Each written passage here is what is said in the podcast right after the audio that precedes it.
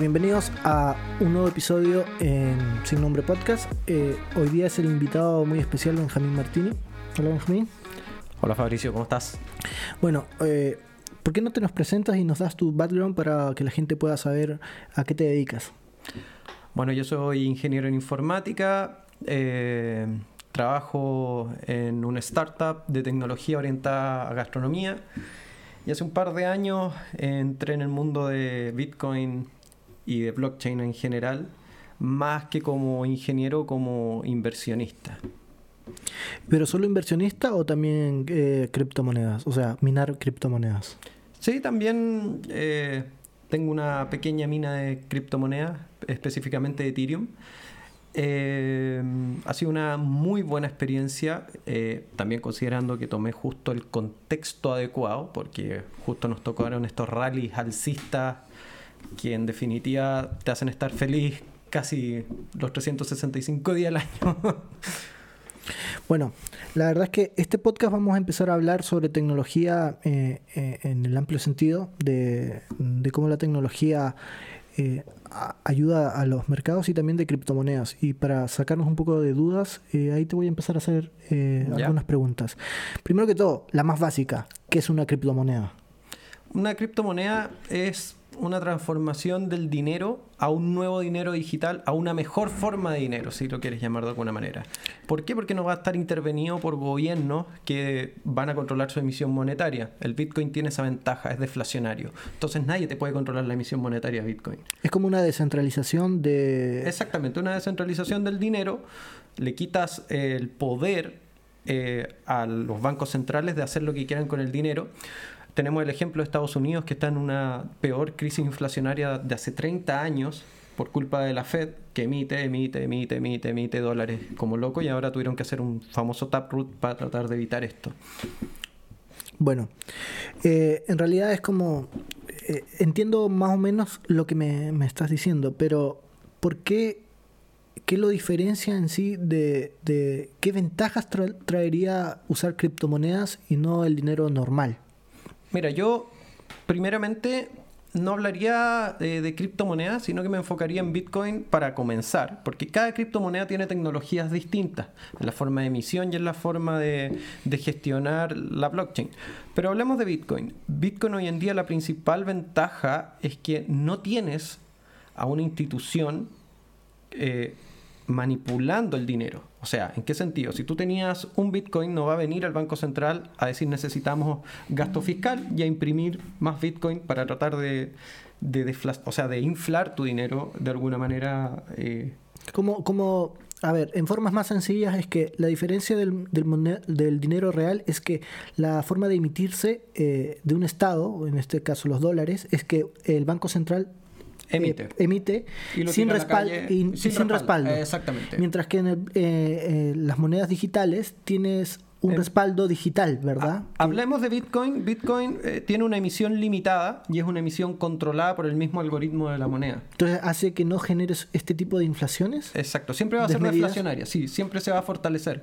De hecho, hay mucha gente que hoy día debe estar pensando, bueno, pero Bitcoin tarde o temprano va a caer. Si tú miras la historia de Bitcoin, ha tenido caídas del 60, del 40, del 80%, pero generalmente si tú miras un gráfico a 10 años, 20, o sea, perdón, 10 años, sí, 10 años o, el máximo que se pueda, vas a tener siempre una tendencia alcista. Pero eh, Siempre va hacia arriba. Pero en algún punto va a tener que estancarse, no, no debería. No necesariamente cuando la emisión cuando Bitcoin tiene eh, los famosos halving, que es cuando la emisión de Bitcoin es lo que se le está pagando actualmente a los mineros por minar. esa es la emisión de Bitcoin. Cuando es halving? El halving es que para que esto no se tenga un, transcurso un poco más prolongado en el tiempo, se va dividiendo en dos cada vez la emisión de Bitcoin. A ver. Suponte, tú cuando partiste a minar te pagaban un Bitcoin por X megahashes que tú estabas minando. ¿Ya?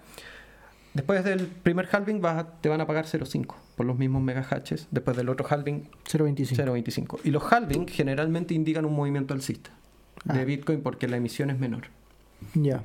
Ahora, de estancarse no, porque vas a seguir teniendo oferta de compra en, la moneda, por lo tanto la moneda va a seguir subiendo su valor, pero no vas a tener más emisión. O sea, no tengo el número exacto acá, eh, pero creo que Bitcoin son 30 millones de Bitcoin los que están en el mercado. Ver, te lo ¿Y por qué no se puede emitir más? Porque ya el algoritmo no da más, no hay más emisión. Ah, Está es por- diseñado, sí, es limitado, es limitado, pero por eso es deflacionario. Y no se puede alterar la... no se puede alterar. Por ningún motivo. Entonces No, es mucho eso- más seguro que el dinero real. Sí, po, porque es descentralizado. ¿Ya? Ahora, por eso te digo que no hay que hablar de criptomonedas en general, porque, no sé, Ethereum tiene otra fórmula de emisión, eh, Cardano tiene otra, Solana tiene otra. Ya. Y no, No- todas no todas funcionan No de la misma todas forma. funcionan de la misma manera. Entonces, de hecho, Ethereum, para solucionar ese problema y para transformarse en deflacionario, era empezó a quemar Ethereum. Ah, ya. Entonces, podríamos- Limitan la, puede- limitan podríamos- la oferta de Ethereum para, para de alguna manera eh, eh, hacer que el valor de Ethereum suba y limitar la oferta de Ethereum. Ahora, ¿cuál es el problema con quemar monedas? Es que si no sabemos realmente que las están quemando, o sea, que están yendo... Porque Estás especu- especulando el mercado. no, lo que pasa es que si tú quemas monedas, como dicen ellos, ellos las envían a una billetera ¿Ya? pero es una billetera entre comillas fantasma o muerta. El problema es que si ellos en realidad no la envían a una billetera fantasma y la envían a la billetera de alguien que pudiese en algún momento soltar esa oferta, te va a reventar el precio, en, que es lo que le pasó en su momento a Chiba Inu cuando se las entregó a, a Vitalik Buterin de Ethereum. Y, las y- ven- y él- empezó a vender. Exactamente, y te las vendió masivamente y te reventó el precio en, una semana, sí. Claro, el que vendió ganó, pero el resto para abajo Sí. perdió dinero. Perdió como loco. Pero eso también se hace en los mercados bursátiles. Hacen exactamente lo mismo. Sí, pero tienen legislaciones donde Sí. hay ciertos límites. A mí no me gustan las legislaciones sobre los mercados, pero eso ya es un tema de Tema político. Sí, muy político. Exactamente. Ya. A ver, primero que todo, ya sabemos qué es Bitcoin, más o menos. Eh, igual hay, hay, hay mucho detrás de quién lo inventó, Yo- cómo yo- apareció. eh, Yo en términos sencillos lo llamaría una mejor forma de dinero.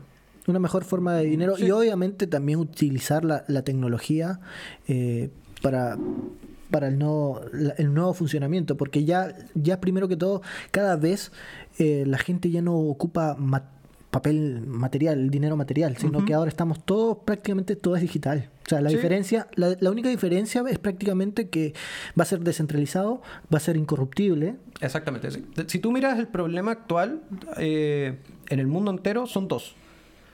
Eh, a nivel general, si lo quieres llamar de alguna manera, el primero es inflación. Todos los países están sufriendo crisis inflacionarias muy fuertes, a excepción de unos muy pocos. ¿Por qué? Por la emisión monetaria. Y después tiene el segundo problema, es que nadie le cree a los políticos. Entonces tú más encima En le todos los países, Sí, esto ya es un fenómeno que pasa hasta en países que tienen muy buena calidad de vida. Entonces, creo que Bitcoin soluciona eso. No a rajatabla, pero, pero sí, sí tiene un. Ya, un pero primero que todo, ya sabemos eso más o menos que es la definición de Bitcoin, pero para entender Bitcoin tendríamos que entrar a, a- como a picar, a saber más o menos cuál es la tecnología que se está haciendo detrás de Bitcoin, que es el blockchain. Y podrías explicarnos más o menos cómo funciona el blockchain y por qué decimos que Bitcoin es descentralizado e incorruptible. A ver, la blockchain, digamos que son bloques de cadena que son validados eh, independientemente uno de otro. Entonces no es un servidor el que te los procesa, sino que se, la blockchain para tú validarla, la de Bitcoin, tú tendrías que validar toda la blockchain completa. Por eso están los mineros. Que eso, por eso te piden tanto poder de minado, porque a medida que la blockchain tiene más información, hay que codificarla cada vez que se hace una transacción. Por eso es descentralizada. Ahora, esta tecnología puede cambiar todo. O sea, eh, es como te comentaba, en off, si lo quieres llamar de alguna manera, eh, podría inclusive eh, utilizarse para los sistemas de votación asegurándonos que los gobiernos no nos intervengan. Sí, Que el gobierno de turno no, no te modifique su sistema centralizado, su servidor y, y ponga más votos para una u otra persona, porque la cadena se va a validar siempre en cada voto. o sea, para, en, en teoría, para explicarlo Sí, en fácil, es que para poder cambiar algo, es que independiente de que en este computador se pierda la información, todos tienen un porcentaje de toda la información, ¿verdad? Entonces tendría que haber un apagón, información, un sí. apagón mundial completamente, y- completamente, y, sí. un reseteo mundial, entonces no existiría la vida humana prácticamente, eh, para que realmente se perdiera el Bitcoin. Sí. O sea, es prácticamente inviable. O sea, es- es O sea, aquel que tenga un archivo de Bitcoin tiene toda la historia de Bitcoin.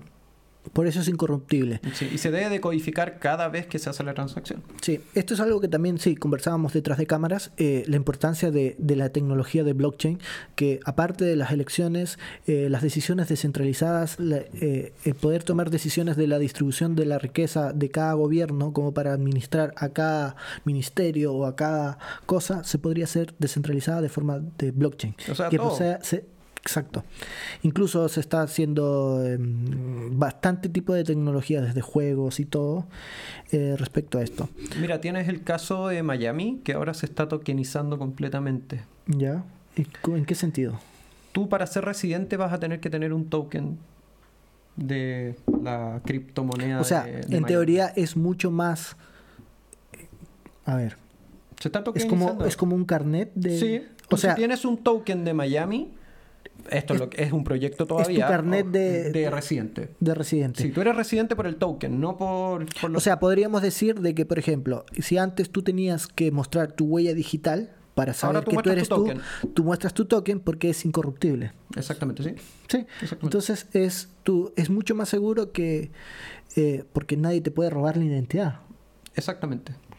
O sea, es que está cambiando todo. Va a cambiar a- inclusive la industria inmobiliaria con el tema de los NFT inmobiliarios donde vas a poder comprar una porción de un departamento, una porción de un terreno, una porción de Ah, algo. pero eso ya se está haciendo. Sí, eso ya está.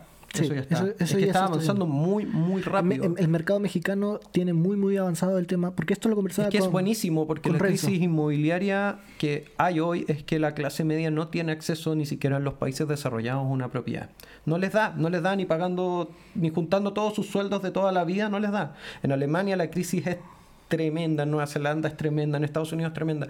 ¿Por qué? Porque no... eh, Tienes que tener unos créditos tremendamente grandes para comprar los valores de las propiedades que están hoy en día y esto va en- es exponencial. Entonces ahora Pero est- esto, es- esto es propio del libre mercado. O sea, lo que pasa es que las empresas más grandes en Alemania, por ejemplo, que es, un es algo que conozco, eh, las, las grandes multinacionales compraron terrenos y no se les puso Sí. límites. Sí, y al eh, final lo que pasa es que inflaron compran el valor. Inflaron compran el- terreno y no, lo- no los venden, entonces los arriendan, entonces no tienes tanta oferta y haces que suba el precio de la poca que hay para comprar, no para arrendar. Para arrendar hay mucha oferta en todos los países. es que ahora estamos en la sociedad donde prácticamente no vas a ser dueño de nada, pero sí vas a pagar servicios. O sea, vamos a, a- a de repente cambiar suscripción para, pa- para poder comer, suscripción para poder que... Bueno, eh, crucemos vivir. los dedos que no y que, y que el, el blockchain llegue a cambiar esto también. Por eso te digo, hoy día comprar una propiedad no, con los NFT, con los contratos inteligentes, podrías hasta no pasar por un notario.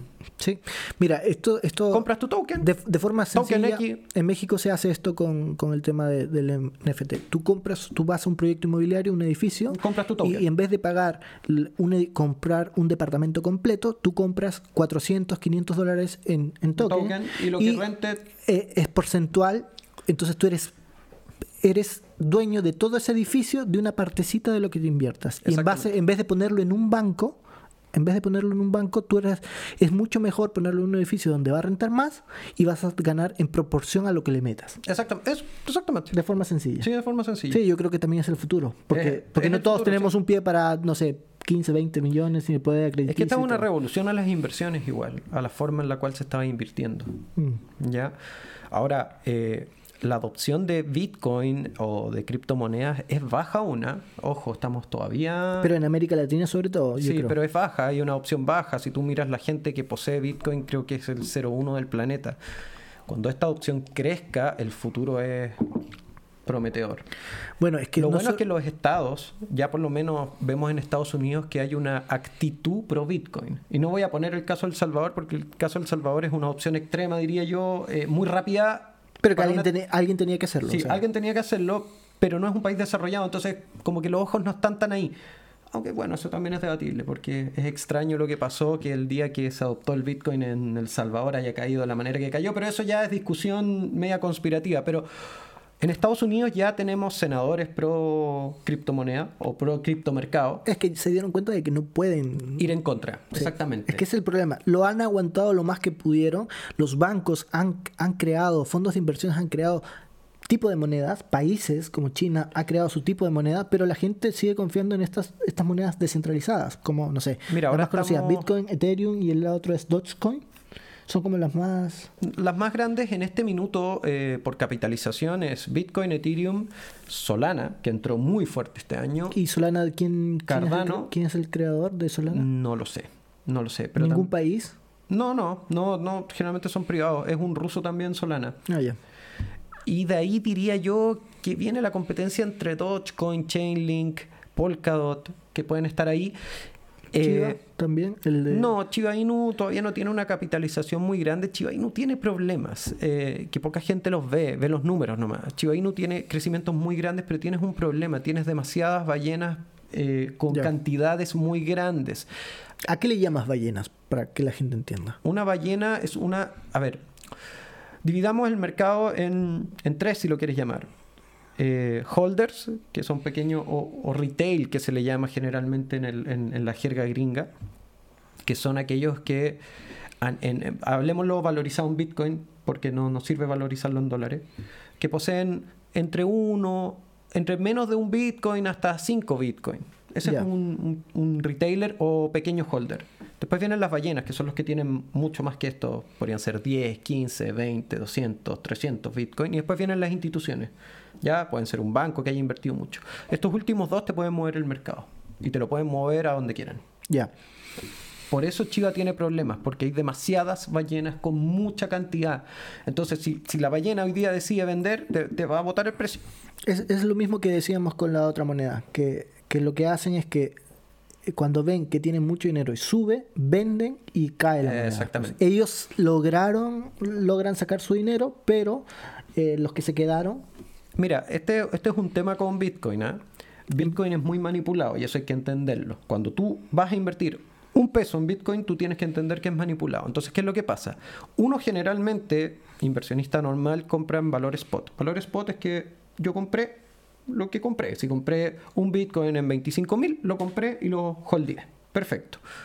Pero recordemos que están las inversiones apalancadas. Inversiones en long y en short tú te puedes apalancar por 2X, por 5X, por 10X, por explica, explica, explica eso de forma más sencilla, por así decirlo. Tomas un crédito. ¿Y quién te da el crédito? Un exchange. Binance, eh, Coinbase. Eh. ¿Y qué es un exchange? Un intercambio de monedas donde tú compras y vendes monedas a valores de Es la empresa que se encarga de hacer el trading. El intercambio, sí. El intercambio, sí, es un exchange intercambio. Entonces, ¿qué pasa? Estos exchanges te dan estos créditos para que tú entres en posiciones apalancadas, que se llama. Un long es que tú apuestas a que el mercado va a llegar a cierto valor hacia arriba. Y un short es que tú apuestas porque el mercado cae. Tú puedes invertir. Es lo mismo que en la bolsa de valores, cuando tú eh, apuestas a que... Mucha gente cree que solamente se puede invertir a, que el mercado suba. Tú puedes invertir en contra de un mercado. Si tú crees que un mercado va a caer, eh, Michael Burry es... Como GameStop. Sí. Eh, Michael Berry creo que ahí lo pronuncio bien, sí, eh, es un conocido inversionista en apostar a que los mercados caen. Fue el que detectó la, burbuja eh, inmobiliaria el 2007. Pero Se hizo multimega millonario. Soros también es una de las personas que hizo, porque en realidad es, apostarle a, que caiga. Del mercado. y eso propicia, eso propicia, es una mala práctica en, el tema financiero. No, no, no sé si en Bitcoin. Yo diría que no, porque en Pero es una mala práctica, es una mala práctica para matar empresas en el, en el movimiento. Si la empresa es sólida te lo va a aguantar el short va a caer y va a rectificar. No, no, me refiero en Bitcoin. Ah. Estoy hablando en, en, otros mercados a eh, jugar a la baja, lo que sucedió en GameStop, que cuando se ponen de acuerdo gente para bajar es para quebrar una empresa más rápido y ganar dinero a partir de ello. Mira, yo el caso de GameStop no lo manejo mucho, pero sé que fue muy mediático y creo que fue más mediático que lo, que lo, que lo real. O sea, hicieron quebrar una, una empresa que se llama Robin Hood, me parece. No, Robin Hood está sólido todavía. Eh, es un buen exchange pero tiene problemas con, manipulación de, mercado. Es que hay muchas que están investigadas. Binance está investigado, Coinbase. Pero, pero una de, de, las razones fue Robinhood porque, eh, eh, por el caso de GameStop, porque fueron a la baja. Y la gente. Mira, ahí no, no manejo ese caso en específico. Sé que fue muy mediático, pero como yo estaba metido en otro tema, no, nunca lo investigué. Eh, pero volviendo al tema principal, tú puedes apostar en contra o en largo por XX, que en, la, en, el jerga financiera 2X, 5X, 25X, 100X es la cantidad de deuda que tú estás adquiriendo según tu, tu apuesta inicial. ¿Qué hacen los exchanges? Cuando ven que hay muchas posiciones en corto que están apostando en contra del mercado, vienen y sacan sus reservas de Bitcoin, que las tienen, y se las meten a la moneda para que la moneda suba y reventar a todos los, los, los que están en short. ¿Por qué los revientan? Porque en definitiva ellos te dan hasta, hasta un porcentaje de pérdida que tú puedes asumir cuando estás apalancado. Esto no es que tú puedas esperar toda la vida. Y lo mismo en long.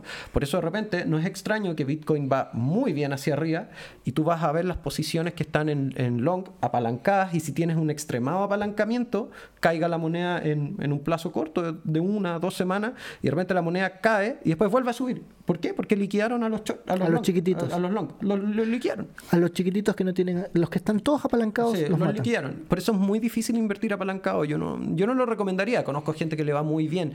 Pero, son, tienen que ser movimientos rápidos. No, tienes que tener el conocimiento. O sea, el conocimiento de, de cuándo eh, entrar y salir. Eso es más trading que. Sí, eso es trading, pero te afecta en la inversión a largo plazo porque igual te pone nervioso. Eh, cuando uno entra en Bitcoin, si, tienes si no has tenido nunca experiencia en invertir, te va a doler la guata todos los días. Entonces, si en algún momento has invertido, vas a decir, en lo que estoy metido, porque no es fácil, de repente, yo cuando entré en Bitcoin entré, recuerdo, en los 35 mil y la moneda llegó a los 29 mil, pero siempre tuve la estrategia clara, entonces seguí comprando, mientras más bajaba yo más compraba. Una estrategia de acumulación de poco a poco, no, no todos los huevos en la misma canasta, pero sí, a lo que voy yo es que de repente tú miras tu cuenta y dices, bueno, tengo un 20, un 25, en dos semanas hacia abajo, piensas que de repente mejor huir ahora y en realidad sube a las dos semanas y de repente por eso la psicología si tú te lees un libro de psicología de, de inversiones de mercado financiero en Bitcoin se aplica pero casi a cabalidad, no como en los otros que de repente hay ciertas variantes, pero aquí esto de pasar de una fase de acumulación a una fase euforia donde todos creen que te vas a la luna, esto, es típico, el comentario to the moon es típico en, Bitcoin, o pasar a, a la histeria donde empiezan a vender todos pensando que el valor se va a cero, está el viejito este, el economista gringo Bitcoin is going to zero, que es muy, es muy eh, conocido porque ese meme, no, no, no, es, otro caballero, no, no tengo el nombre acá, pero es un meme absolutamente conocido y, y pasa. Pero es porque están, en realidad... Todos creen que se va a cero cuando baja y no compran y después mm, compran cuando ya... Yo, yo no creo que ellos no sepan, yo creo que no, que no quieren que crezca, porque cambian las reglas de juego. Si, es eso, yo, yo, creo que tienen el conocimiento de que saben que esto se va a posicionar. Si no es... O sea, Bitcoin ya está posicionado, si tiene una muy buena historia eh, eh, bursátil, el mercado está madurando, por lo tanto, ¿qué quiere decir cuando uno dice que un mercado madura? Un mercado maduro no tiene caídas tan fuertes ni tan ni tan suaves, eh, o sea, perdón, ni tan, ni tan fuerte hacia arriba ni tan fuerte hacia abajo. Bitcoin ya empezó como a tener esta maduración donde el crecimiento no es tanto y las caídas ya no son tantos. Ahora crucemos los dedos que mañana no va a caer un 100% y me van a estar llamando. Pero no, a lo que voy es que antes veíamos en Bitcoin que podíamos pasar de los 10.000 a los 900 dólares en una semana. Sí, Esto ya no es tan así. Ahora, claro, ahora lo vemos en 40, en 30 pero ya te habla de que el mercado está madurando. Esto pasa con lo que conversábamos fuera de cámaras con el tema de los países. Claro, eh, los países eh, subdesarrollados que tienen buena economía crecen un 10%, pero cuando las economías se estabilizan, eh, lo normal es llegar a, un 2-3% de crecimiento anual. Un país desarrollado con un 3% es, es, bastante. sí. sí entonces, lo mismo está pasando con la moneda. Entre más estable es, es que tiene más capitalización, tiene más instituciones. Las instituciones no se asustan por movimientos pequeños. Si el que se asusta es el pequeño, y esto Lamentablemente es así. El pequeño cae en el juego del grande. El grande te bota la moneda un 20% para después, dos semanas después, hacerla subir a un nuevo máximo histórico. Esto pasa siempre. Y todos caen en ese juego y venden. Ya, entonces podríamos sacar la conclusión. Primero que todo, eh, meterse a, las criptomonedas tienes que estar dispuesto a que puedas ah. perderlo y estar tranquilo. O sea, si, ah. estás apostando la venta de tu casa... Eh, el único consejo financiero que podría dar yo para entrar a Bitcoin es entrar con un dinero que estás dispuesto a perder. Claro.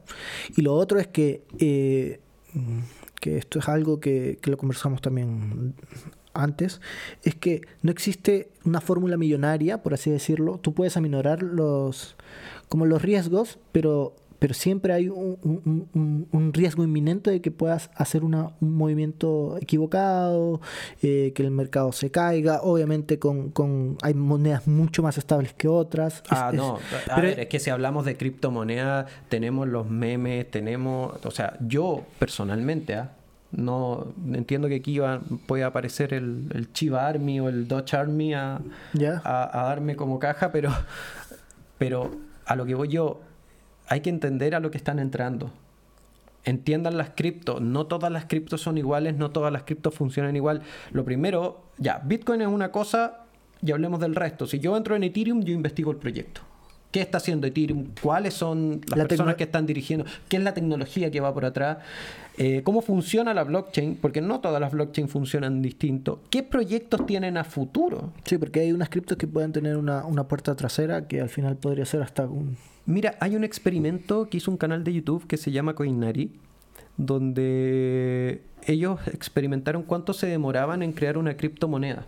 Como son de código abierto, copiaron y pegaron el código y la lanzaron en un capítulo. ¿Ya? En un capítulo.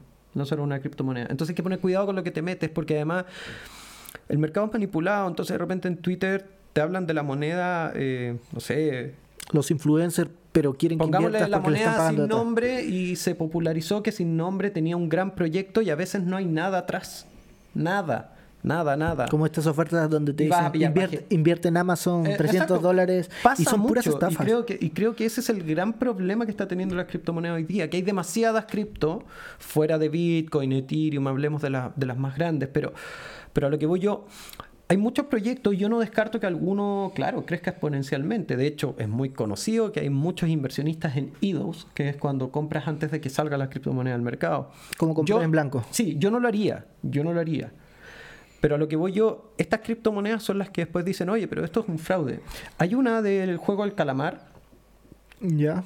que mucha gente compró y los dueños vendieron todo y la Ah, mandaron a la cero. noticia. Es la primera Sí. criptomoneda que se fue literalmente a cero. Sí. Y, A cero. Y la gente perdió. Pero esa fue una estafa. Fue una estafa, sí, po, porque Fue una lo- estafa. lo- ellos tenían un, un pool de criptos que se habían quedado ellos como dueños, que generalmente lo hacen, y cuando vieron que la moneda despegó un poco, se estafaron a todos y, y la mandaron a cero. Hablando de eso, yo, bueno, nosotros nos conocemos hace mucho tiempo. Eh, eh, estuve en los inicios cuando tú, tú estabas minando. Todavía. Sí, estabas minando primero. Obviamente tienes el, el tema ya de conocimiento financiero mucho antes y encima eres ingeniero de sistemas, entonces manejas mucho, mucho mejor el mercado y obviamente también has- te has manejado con tema de negocios. Eh, cuando empezaste, eh, obviamente te sumergiste en aprender todo al respecto y fuiste paso a paso, primero minando, después eh, haciendo como eh, compra de, de- de monedas Sí. y, y- y ahí te diste cuenta de que lo tuyo era uno más que otro. Pero independiente de eso, Es que somos- conociéndote, conociendo, conociendo lo que sabes al respecto, por eso, por eso te- estamos haciendo este podcast. Tú también tuviste una mala pasada con el, el tema de, de, de- de vulneración, como una, una, una, una pérdida fuerte por, por alguna estafa. Ah, sí, no. Ahí fue una tontera mía. Sí. Lo que pasa ver, es que un poco. En, en un momento eh, hackearon la cuenta de Ethereum de YouTube. De YouTube. No la moneda, primero no, que no, todo. no, No, la moneda. no, si la moneda no es, no Sí, es hackeable, esto fue un tema de YouTube. Esa cuenta de YouTube de la, de la corporación Ethereum, de la Ethereum Org, eh, justo se dio en un momento en que estaban eh, lanzando los staking de Ethereum.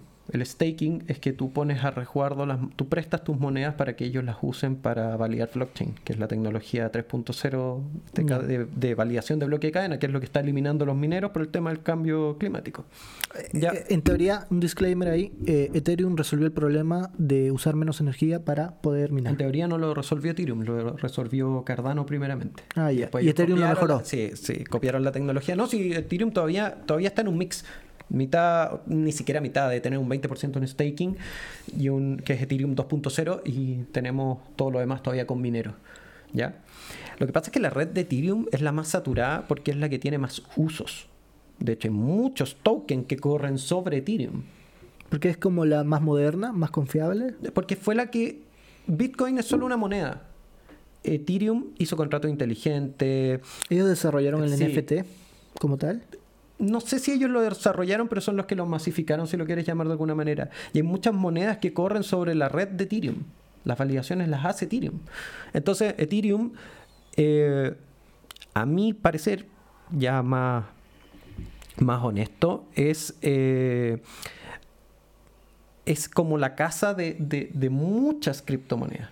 Ya. Y ahora Ethereum, y y el proyecto Ethereum es muy bueno en el sentido que están haciendo las innovaciones correctas. Están yendo a donde tienen que ir, con problemas, porque es normal que tengan problemas, pero, pero lo están haciendo, al igual que Cardano y al igual que Solana. Creo que están trabajando muy, muy bien. ¿Ya? Pero volviendo al tema, cuando se hackearon esta cuenta de YouTube y eh, empezaron a- a pedir monedas para staking. Entonces ellos te daban una tasa de retorno del staking muy alta, pero te la estaba dando la corporación Ethereum. Porque era de la cuenta de YouTube de Ethereum. Entonces, Exactamente. no, no, no, no parecía que fuera algo. Y ahí ya creo- lo habían hecho antes, ¿verdad? Sí, en, cuando comenzó el, el Ethereum 2.0 lo hicieron. Lo hicieron y funcionó. Entonces no era descabellado pensar de que podían hacerlo. No, no era descabellado y yo tenía un poco de... No, un poco, no importa, no voy a hablar montos, pero tenía Ethereum minado y ese Ethereum lo entregué a la corporación Ethereum, entre comillas, porque no era la corporación Ethereum. Y nunca volvió. O nunca sea, volvió. Ahí, ahí vemos de que independiente, independiente de que sepas cómo se mueven las criptomonedas, siempre hay un riesgo. Yo eh, creo que esto no tiene nada que ver con riesgo de la cripto, ¿ah? Esto es riesgo. Pero es información esto, también. Esto es riesgo de la cabeza. O sea, eh, hay que reconocer cuando uno de repente es un poco. ¿Ambicioso? Ambicioso, sí. Sí, yo creo que, que hay que poner cuidado con la ambición. Hay que saber salir en los momentos en los que todo el mundo te esté diciendo que, que esto está a punto de explotar y que se va a la luna. Ojo, toma aire, tómate un vasito de agua y empieza a pensar, ve los números, ve cómo se está comportando la cadena. Ahí hay que poner calma.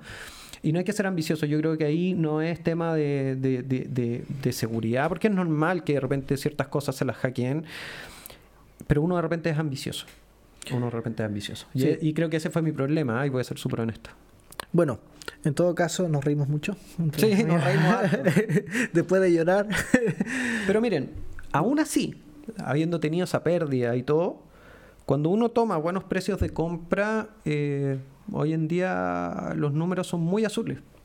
Y bu- en mi experiencia, Sí, o sea, a- a- habiendo dicho esto, lo que, lo que quiero dejar en claro es que siempre no te vas a hacer millonario de la noche a la mañana. no, no, no, existe eso. La- no las existe personas, la fórmula mágica. sí, las personas que te vendan, invierte este dinero en tres simples pasos y nosotros nos encargamos y vas a ganar mil dólares eh, mensuales o semanales, es generalmente, es presuntamente, como, como conversábamos, presuntamente es una estafa. En criptomonedas, yo, yo, si logras ganar un, un porcentaje mayor al promedio del mercado, eh, yo vendería el tiro. No importa que siga subiendo. Yo, eh, Para esperar la baja y volver a comprar.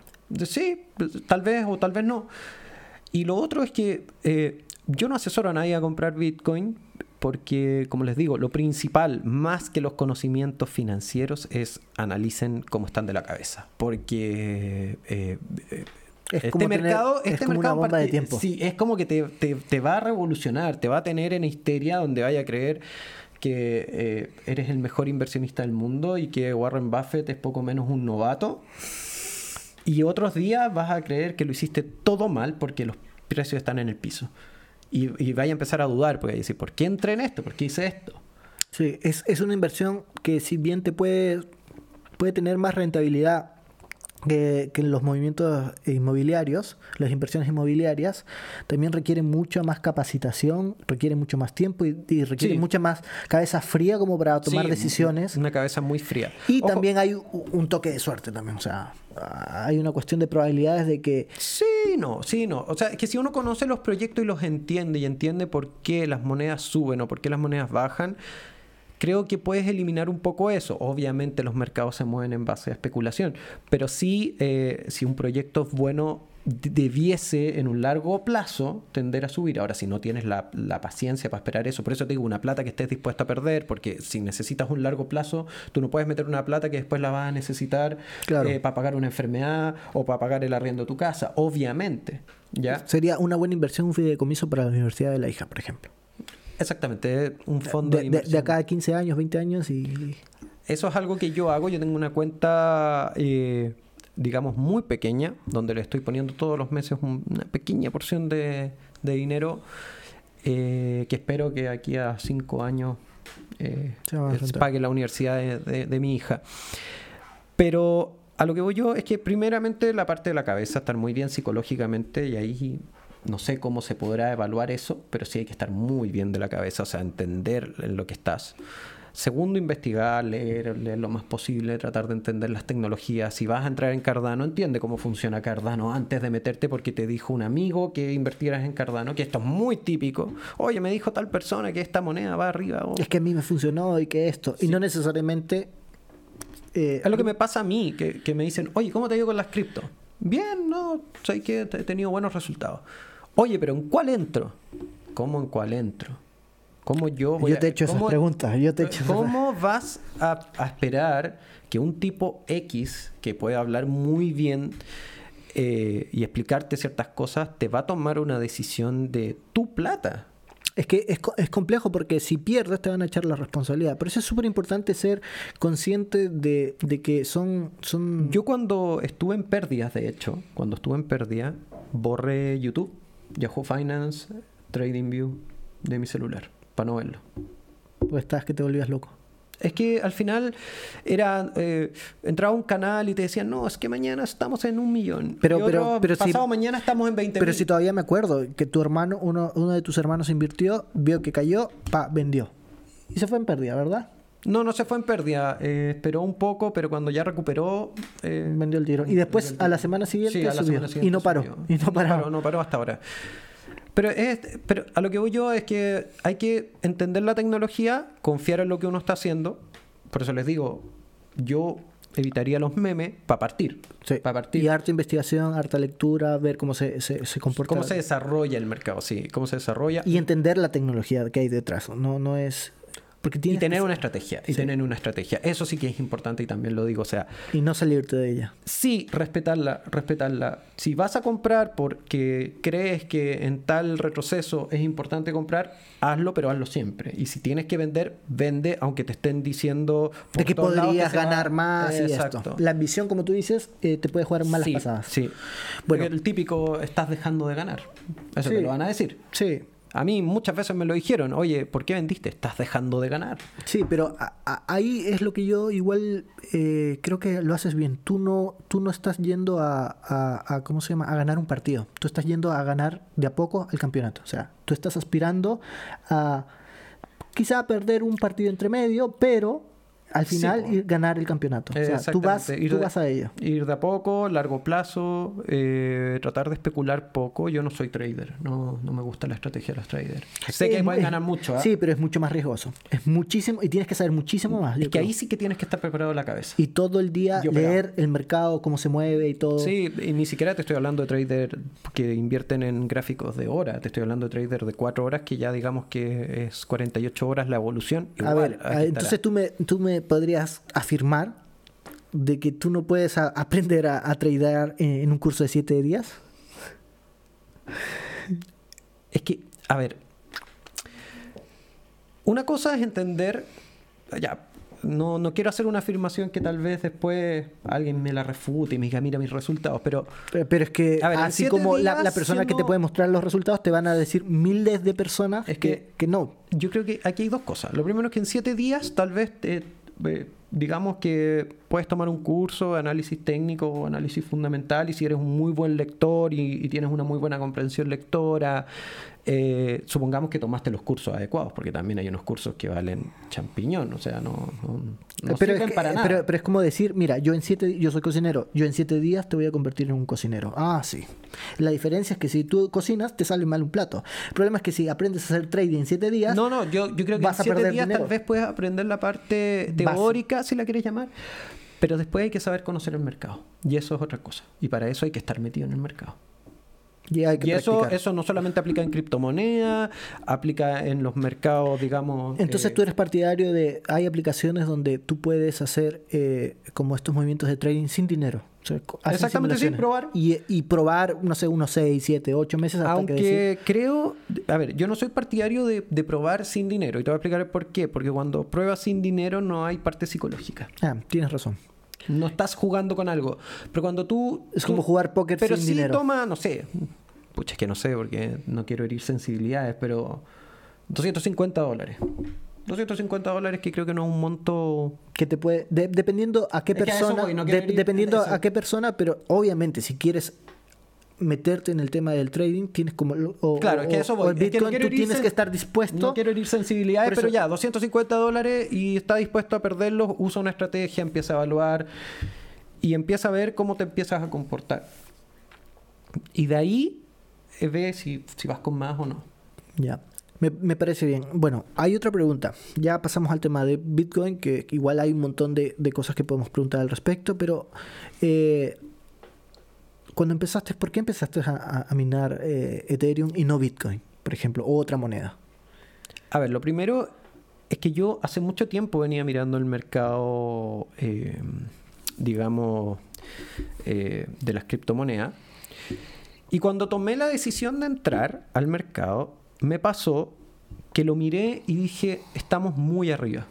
Era cuando el mercado estaba entre los 60, 64 mil En Bitcoin. en Bitcoin. Es que Bitcoin, eh, eso también es algo que se... que- ahí te digo, ahí tienes un tema de experiencia. Si cae Bitcoin, caen todas. Si sube Bitcoin, van a, puede que no suban todas, pero van Pero a las más estables. Sí. Entonces yo lo vi muy arriba, muy arriba con una fase de acumulación muy grande y que en algún momento tenía que caer. Yo no sabía si iba a caer en los 80 o iba a caer en los 70 o iba a caer en los 64. Como pasó, yo eso no lo sabía, pero sí sabía que tenía que caer en un corto plazo o tener al menos un, un ciclo bajista pequeño como para volver a acumular. Porque no, no es posible que una moneda suba tanto y que después no tenga un, un- un proceso de... Tiene, es normal y es saludable que caigan. Es saludable que Porque es cíclico en realidad. Es cíclico. Exacto. Todos los mercados son cíclicos. Si no. O sea, que pueden... Mira, el mercado Bitcoin no es tan cíclico. Es alcista hasta la historia, pero... pero ha tenido pequeños Eh, bajones. Sí, no, no, y no pequeños, grandes, pero es saludable que lo hagan, porque si tú ves un movimiento muy parabólico, asústate, no entres. Porque va a reventar en Va a momento. reventar, va a reventar. Como tú dices, el tema de las ballenas van a en algún punto vender y, Sí, y retirar su sí plata. o, la- o los pequeños igual pueden vender. Entonces yo en ese minuto dije, bueno, no puedo entrar así. Porque si entro así, no tengo cómo poner un punto de pérdida. ¿Por qué? Porque mientras más arriba compres, estás asumiendo más riesgo. Ya. Es una, es una ecuación inversa que se llama. Entonces va a llegar un punto donde eh, Yo no ca- compro- cada yo- vez se hace más difícil entrar a... a- Yo sé que hay muchos, muchos traders que te dicen comprar máximos históricos porque hablan de solidez. Yo jamás compraría en máximo histórico. Y a mí me dio mucho miedo en ese minuto. Y menos mal le achunté de alguna manera. Entonces, de ahí empezamos a evaluar la mina. ¿Qué es lo que pasó? Que nosotros teníamos dos alternativas con mi hermano. O minar Bitcoin mediante ASIC o minar Ethereum eh, con tarjetas de video. ¿Qué es ASIC? Son máquinas especiales para minar. Es tecnología solamente, digamos que es como un computador, solamente eh, diseñado, ideado y, Para y programado para, para minar Bitcoin. Ya. El problema es que en las oficinas no teníamos amperaje Suficiente para, para... soportar lo que el, el consumo de un, bit- de un minero de Bitcoin.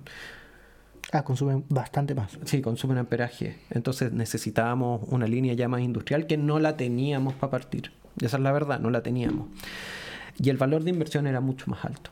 De ahí, eh, en una evaluación ya más, eh, más de hardware, eh, vimos que era lo que mejor minaba y hicimos una combinación bien buena porque tenemos un consumo relativamente bajo de watt hasta el día de hoy y entramos a minar Ethereum. Y mira la casualidad que levantamos el rig, llegamos al máximo histórico de Ethereum y empezó esta caída masiva de las monedas que llegamos hasta los 27.000 desde los 64.000. En Ethereum llegó a 1.700. ¿Y cuál era la ventaja? Que nosotros nuestra inversión no era en Ethereum. Nosotros no estábamos perdiendo plata. Nosotros estábamos minando pensando en largo plazo y los equipos siempre los tuvimos y es cosa de tomarlo, es venderlo y se acabó. Sí. Nuestro riesgo era ese. Pero, pero, a ver, a ver, primero que todo, para que la gente sepa, ah, En ese entonces minuto, voy a ojo, en ese invertir, voy a invertir, mejor es minar y todo el respecto. Técnicamente, Técnicamente es súper difícil. difícil. Sí, técnicamente Te- es más o sea, difícil. tú eres ingeniero de sistemas y, y- y Matías, tu hermano, sabe mucho de computadores. O sea, Sí, sobre todo. no, armar los rigs fue un... y, y fue prueba de error, porque estuve, yo Sí. estuve en el proceso y qué tarjeta se acomodaba mejor. No, Justo estuve- probamos muchísimo. Justo fue en pandemia, entonces el tema de, de, de, De los sobreprecios, sí, de los no, no, no pillabas tarjetas de video. No, no habían. Hubo un momento que nosotros entrábamos a las tiendas, a las sin, sin descubrimos que solo todo actualizaba los precios de las tiendas a las 6.25. Y compraban todo, me acuerdo. Sí, comprábamos todo lo que pillábamos. Ahora, la inversión fue buena porque se pagaron los equipos, eh, seguimos minando. Ahora se acaba la minería de Ethereum, se supone a fin de año, pero ya está todo pagado. Y de ahí se pasan a otra moneda, que, que más o menos tenga la misma Sí. tecnología. Y después cuando Bitcoin cayó y digamos que pasó el umbral de los 40.000 hacia abajo, yo dije, ahora sí puedo comprar porque ahora sí tengo estoy asumiendo menos riesgo. Menos riesgo porque hay gente que cree que cuando tú tienes una fase también de caída que es lo mismo. Si una moneda cae mucho, en algún momento tiene que rebotar, aunque sea un rebote pequeño. Claro. Entonces yo ahí dije, ahora sí puedo comprar, pero voy a armar una estrategia. Pensé una estrategia sencilla, fácil de gestionar, donde no estuviera todo el día pendiente, y la ejecuté y menos mal me resultó. ¿Y no la has ido cambiando a lo largo de, de los No, días? no la he ido cambiando. Eh, ¿Sigues con la misma estrategia Sigo con la misma estrategia, sigo con el mismo capital invertido, pese a que a veces igual como que me, me pican los dedos por Pero, pero, pero, un poquito más. pero tú me dices no cambias de estrategia, pero tú ya sabías al respecto al entrar. O sea, no es que hayas aprendido entre medio o sí. Yo en- antes había invertido en la bolsa chilena. Eh, la experiencia de la bolsa chilena es, mm, diría yo que malaza para mí. Para mí, en ¿Por el qué? sentido, porque la bolsa chilena tiene ciertos problemas que es que, por ejemplo, entras en un pequeña, en una pequeña turbulencia eh, política para los cae. mercados, para los mercados, porque aquí, claro, podemos hablar que es una turbulencia, que no, etcétera, pero digamos para los mercados, que lo interpretan mal y se te cae fuerte. O sea, ya, ya solo, solo tener eh, cambio de presidente, el, Eh, el- es, el- el- el- el- es incertidumbre en la bolsa sí, siempre. lo mismo pasa en Perú y en todos los países. Eso es lo que no me gusta. Yo, de verdad, si, si hubiese retrocedido el tiempo, hubiese tomado esa plata y la hubiese metido en un índice americano y tendría excelentes retornos. SP500, Nasdaq, listo. Ni siquiera una acción, índice. Pero bueno, ya tenía esa experiencia y siempre miré el mercado, eh, como te digo, sin plata. Por eso te digo que la cabeza cambia. Y cuando entré a, la, a, a las cripto, Entraste con mucho más capital. Sí, entré con mucho más capital, pero de a poco. Fui metiéndolo a poco. Y después cuando subió, claro, el tiempo me dio un poco la razón. eh, igual miré, hice análisis de cadena, no solamente análisis técnico de chartista o, de gráfico, sino que también vi la cadena y vi que, por ejemplo, ¿qué, qué, qué- cuál fue mi principal indicador para entrar en Bitcoin? Que mientras el precio caía, extrañamente las ballenas compraban. Mm. Obviamente, para que el precio caiga, los chicos estaban vendiendo mucho más que lo que se estaba comprando. Pero, entonces era cíclico, era a propósito. la- la- es que era, era evidente que las ballenas estaban provocando esto para que todos vendieran en pánico. Y de hecho, los mercados estaban en pánico. para ellos comprarlos y Hay un volver a hacer índice lo que mismo. se llama eh, Feed and Grid, creo, y ese mide el, el- el estado de ánimo del mercado. Entonces te dice si está en pánico, si está en, euforia. Y este- en ese minuto estaban en pánico, todos estaban saliendo, todos te decían que era la peor inversión del mundo, que se iba a ir a cero, o que llegaba a 10.000, o que llegaba a 20.000, o que inclusive algunos me dijeron que llegaba a 1.000. Y yo dije, ya, ya paró. Y llegó un punto en que tú miras el gráfico y ya planó. Había aplanado, ya no caía. O sea, iba, era unas caídas pequeñas, unas subidas pequeñas, pero se mantenía en un canal que se llama. Y ahí yo analicé blockchain, más que gráfico, y vi que las ballenas estaban comprando, después vi los movimientos de Michael Saylor, después vi que el mismo Elon Musk también hizo recompra, instituciones comprando. Entonces tú decías, pero a ver, es extraño. La gente Sin- que conoce el mercado está Está- entrando. Y los que no conocen están saliendo. ¿Cuál es el problema? Y después, cuando Bitcoin llega a los 30.000, ahí es donde vuelvo a decir, entraron los famosos short que apuntaban que Bitcoin llegaba a 20.000. Y ahí viene un bajón, una corrección hasta los 27, un mechazo que tú ves una vela que es de este porte en un día y los exchanges los liquidaron a todos. Y de ahí empezó el rally de nuevo, hacia arriba. Y lo más seguro es que vuelva a ser cíclico esto. Sí, sí, yo apunto a que viene un invierno cripto. ¿ah? Yo creo que. Un bajón bastante fuerte y Sí, de ahí un hay que aguantar. bastante fuerte por un tiempo. Va a haber un canal. eh, Es por eso es importante invertir, ojalá no apalancado. Sí, pues no apalancado con tiempo, pero yo creo que va a haber un invierno, cripto invierno le llamo yo, porque va a bajar fuerte y va a haber un- una especie de, de letargo donde se va a mantener relativamente plano, pero abajo. Y ahí creo que fue un momento para entrar, pero hay que ver cuándo, y por eso digo que de repente hay que ver blockchain, hay que analizar cómo se están moviendo las instituciones, si las instituciones compran o no, si se están deshaciendo de su plata o no. Uno de los indicadores que generalmente miran mucho eh, los inversionistas ya con más experiencia es, por ejemplo, cuando vienen los reportes de la Fed de las empresas. Ver si Tesla se deshizo su Bitcoin en las caídas o no, ver si... eh, Para ver más o menos cómo es el comportamiento eh, como bursátil de... ver si se están deshaciendo, porque la- eh, también es válido que las ballenas vendan de repente. Y las instituciones pueden vender. Entonces hay que poner cuidado. ¿Ya? Eh, hay harto que ver en cadena. Eh, Glassnode es una aplicación, le estoy haciendo publicidad gratis, pero que, que te ayuda bastante. O sea, te muestra la data de la cadena, cómo se está comportando la cadena, quiénes están comprando, quiénes están vendiendo, quiénes están holdeando. Para saber más o menos cómo, es- cómo es el movimiento y más o menos... ¿Qué están haciendo los mineros? Que también es súper importante. Si están vendiendo o están holdeando. Eh, Glassnode te ayuda a ver, por ejemplo, hay algo que es súper fácil de ver y que te dice mucho. ¿A dónde están los bitcoins eh, que se están comprados? Esto es un, un dato, pero que es así eh, muy fácil de ver y que dice mucho. Están en los exchanges, en los intercambios, ¿Ya? o se movieron a billeteras frías. Billeteras frías que no las mueven y para moverlas cuesta un poco, entonces no es tan rápido. ¿Y, y por qué hacen eso? Cuando tú mueves a billeteras frías es que vas a tener la- las Un buen criptomonedas un buen rato. Y hoy en día estás en mínimo histórico. La gente está... está- holdeando. ¿Por qué? Porque creen que el precio va a subir más. Mm. Porque creen que esto a largo plazo va a ser bueno. Entonces hay poca plata en los exchanges. Si hay poca, pocas criptomonedas en los exchanges, quiere decir que van a haber pocos movimientos de venta y compra. No quiere decir que no se va a mover, pero lo que voy yo es que movimientos grandes, grandes, no debiese. Ahora, anota la fecha, ¿ah? porque no, me no van a ver esto después y... Sí, sí. Eh, a ver. Pero esto hay que verlo semanal, ¿ah? Semanal. Y- Pero, y- pero este es un dato súper importante. Cuando cayó arriba, tú mirabas eso y había mucho dinero fluyendo a los exchanges. Y tú miras el gráfico de los movimientos de los exchanges y es así, hacia arriba. Toda la plata yendo a los exchanges. ¿Por qué? Porque la gente le iba a hacer líquida, le iba a hacer líquida, le iba a hacer líquida. Mire, para, para, en esta conversación del podcast hay un montón de términos que yo, yo leo bastante al respecto sobre la criptomoneda porque, bueno, tú me conoces, soy medio obsesivo y todo eso, pero más de la mitad de las cosas en, en un lenguaje técnico que lo hablas eh, es, es complejo, sobre todo para personas que recién quieren Pero ojo, se aprende. ¿ah? Yo no tenía, hace un año atrás, yo este lenguaje no lo manejaba, o sea, no lo manejaba de ninguna manera.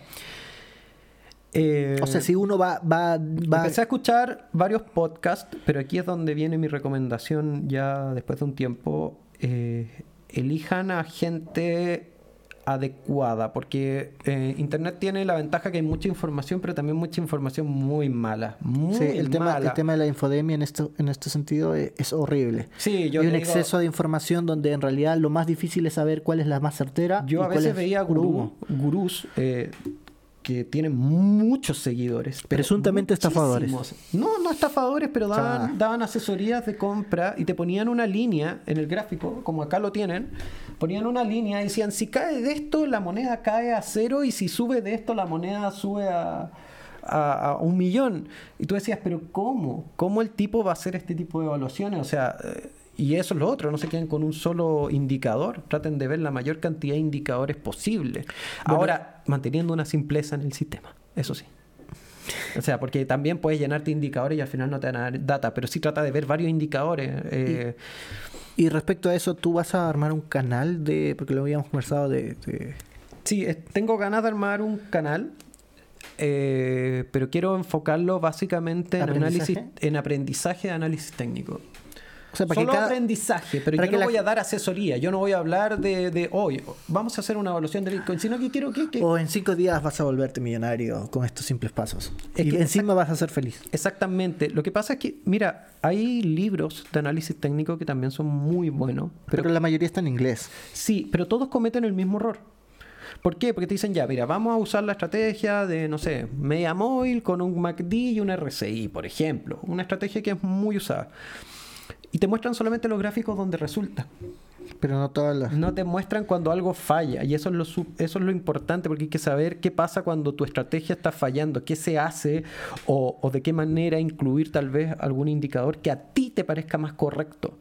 ¿Y, y, y dónde tú pillas eh, ese tipo de información? Yo actualmente eh, fui muy honesto conmigo mismo. Yo no tenía tiempo para hacer trading ni diario, ni de 48 horas, ni semanal. Ni tampoco es una calidad de vida que tú quieras. Entonces busqué fondos de inversión en Estados Unidos que utilizaran estrategias eh, de análisis técnico a mediano y largo plazo. Estoy hablando de gráfico semanal, no mirar gráficos diarios, ni gráficos eh, de horas. Y que además usaran estrategias eh, de largo plazo, mínimo seis meses o más. Y ahí empecé a buscar estos fondos de inversión. Y ahí empecé a ver ciertas estrategias y empecé a ver de dónde venían. Hasta que yo, yo personalmente llegué a una persona que se llama Stan Weinstein, eh, que invierte en, en- en este tipo de estrategia. Miré la estrategia, la evalué, la, la probé muchísimo, hice mucho backtesting. Y el primer problema que encontré es que, claro, en bolsa funciona, pero en Bitcoin no funciona, porque los movimientos son muy agresivos. Entonces te botas toda la estrategia. Y ahí la ajusté a otros parámetros más alargando ciertas cosas, acortando otras, pero tratando de ajustarlo a Bitcoin, porque Bitcoin es demasiado agresivo, entonces mata muchas estrategias de la, de la academia tradicional, si lo quieres llamar. Vale. Ese es otro motivo por el cual la academia tradicional está muy en contra de Bitcoin, porque no lo entienden. Entonces, analis- analistas técnicos tratando de entrar a Bitcoin ya han entrado en mercados que se mueven un 3% con suerte en un día y llegan a esta, a esta bomba que te mueve en una semana un 20 hacia abajo y después un 30 hacia arriba y quedan locos. Y los analistas fundamentales que ven, eh, evalúan empresas, hacen value investing, no entienden la blockchain, entonces no entienden y siempre te van a decir que no hay fundamento en Bitcoin. Porque no entienden blockchain, ellos entienden value investing. Bueno, entonces la idea es que crees tu canal, eh, más o menos eh, nos enseñes eh, cómo, cómo, cómo entender el mercado primero que todo. Y también podrías tener un segundo episodio, ya hablamos de Bitcoin, o sea, en realidad hablamos de forma muy... no, es una, sí, una pues, introducción. Y en la siguiente eh, podríamos hacer un segundo podcast donde podríamos hablar de otra moneda, que Ethereum es otro mundo. sí. Y podríamos hablar también de términos de eh, básicos de cómo entender la, la terminología y cierto tipo de cosas para entender eh, el tema Sí, de la no, no habría problema. Eh, debiese enfocarse tal vez eh, en conocer un poquito de análisis de cadena, que es algo que muy poco se hace. Análisis de cadena. Sí, de ver eh, comportamientos de la cadena, eh, lo que te decía, movimientos de exchange, cómo se están comportando los mineros, cuál es el hatch rate de los mineros, que también es súper importante. Eh, hay hartos datos, harto- cómo se comportan las ballenas, eso también te lo da el- O sea, el análisis tengo- de cadena. Eh, que- las billeteras, eh, qué billeteras con mucho Bitcoin, cómo se están comportando, qué están haciendo, recompran o están vendiendo y después vuelven a comprar. Eso es un buen indicador, por ejemplo. Distinto es que si vendieron y empiezan a, liquidar posiciones, porque las ballenas, ojo, aquí hay algo que también es verdad, las ballenas son inteligentes, conocen el mercado. Entonces cuando empiezan a liquidar posiciones, no las liquidan de la noche a la mañana, no te van a reventar el precio mañana. Los exchanges sí, pero no las ballenas. Empiezan a liquidar de a poco, igual cuando compran, compran de a poco. ¿Por qué compran de a poco? Porque si compran de una, todo, van a tirar el precio hacia arriba y todos van a, todos van a hacer eh, ganancia y te van a botar el precio nuevamente. Entonces van comprando a poco, entrando de a poco. Y cuando venden, venden de a poco.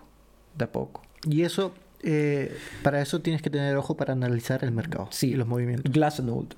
Es una excelente aplicación, es pago, pero si vas a entrar a invertir tu plata, mínimo eh, tener un par de cosas que pudieses llevar ahí. O sea, es necesario, o sea, meterse bien. TradingView eh, si es que eres chartista y Glassnode si es que eres eh, analista de cadena, que en, realidad el analista de cadena es el homólogo de lo que se usaba antes del Value Investor, que es quien evalúa los datos duros de la empresa. En este caso son los datos duros de la, de la cadena de Bitcoin. Bueno buen dato y espero tenerte en otro episodio. Gracias, Benja. Gracias por venir. Gracias por invitarme. Bueno, nos vemos en otro episodio. Chao, chao.